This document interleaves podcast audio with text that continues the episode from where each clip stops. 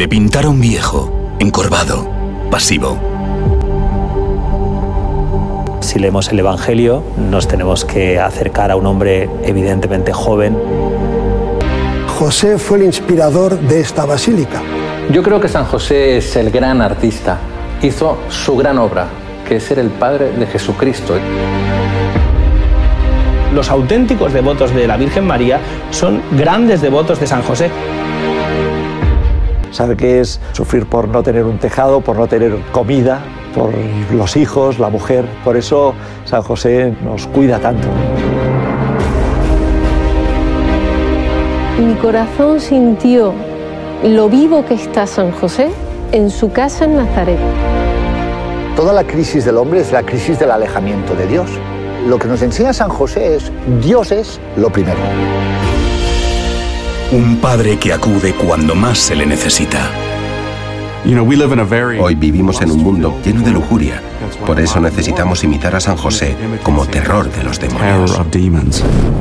Excelente película para ver en este mes de marzo, porque hay que conocer más a San José, que es ese gran modelo, modelo de padre de familia, líder espiritual de la casa, junto con la Virgen son los dos santos más grandes que hubo jamás. Por eso hay que conocer esas virtudes que tiene su corazón, esa confianza y abandono en la providencia de Dios, pero confianza activa.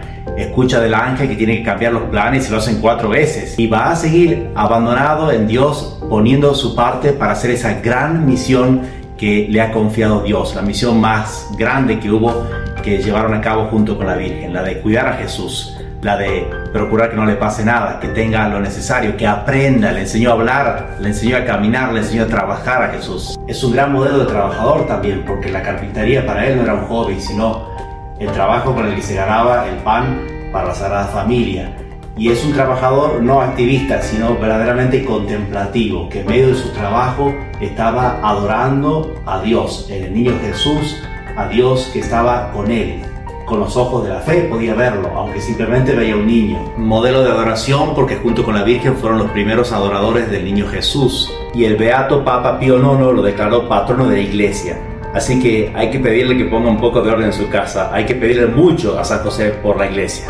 Y es un gran ejemplo de amor a la Virgen Santísima. Junto con Jesús fueron los primeros en amarla y los que más la amaron. Y a quienes la Virgen más amó. Así que pidámosle a San José que nos enseñe a amar muchísimo a la Virgen Santísima.